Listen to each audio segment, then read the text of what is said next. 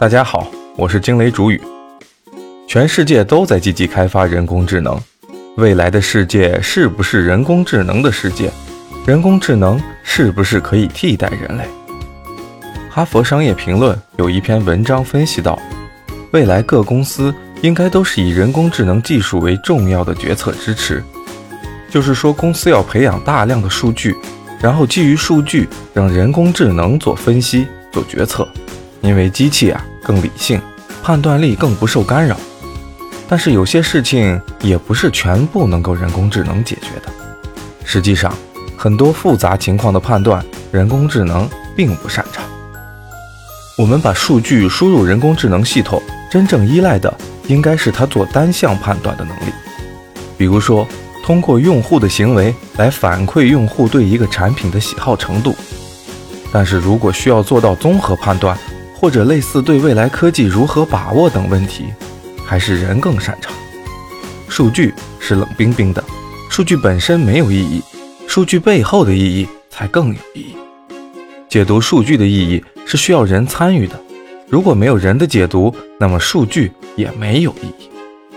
在人工智能那里，数据就是数据；而在人眼里，数据代表的是行为规律。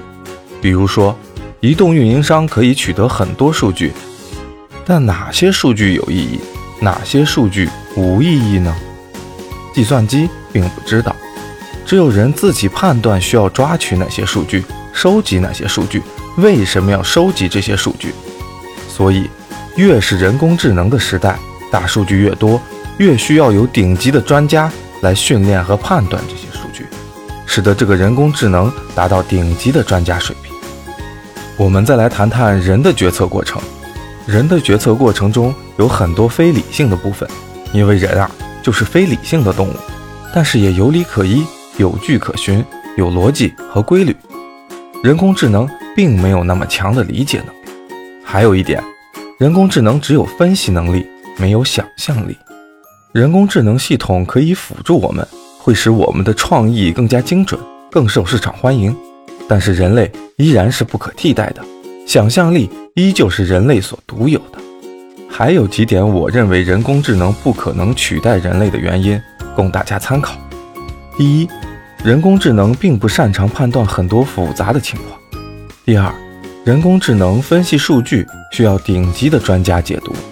第三，决策中非理性成分，人工智能并不理解。第四，人工智能没有人的想象力。传统企业想吸收人工智能人才，初期也是常常处于劣势，因为人工智能的开发往往需要经过很长一段时间的学习。开发一段时间后，才能发挥一定的价值。而且，大数据的训练就像一个小孩子的成长过程一样，必须经过一段时间的训练。传统企业虽有大量数据，但是没有经过人工智能的训练，这些数据也没有意义。我们需要的是人工智能通过大量的数据训练，帮我们揭示数据背后更深层次的意义，从而显示出它的价值。现在啊，有些独角兽公司为了追求自己的利润和地位，以一种急功近利的方式来推崇人工智能。这种行为，我可以判断它为商业行为。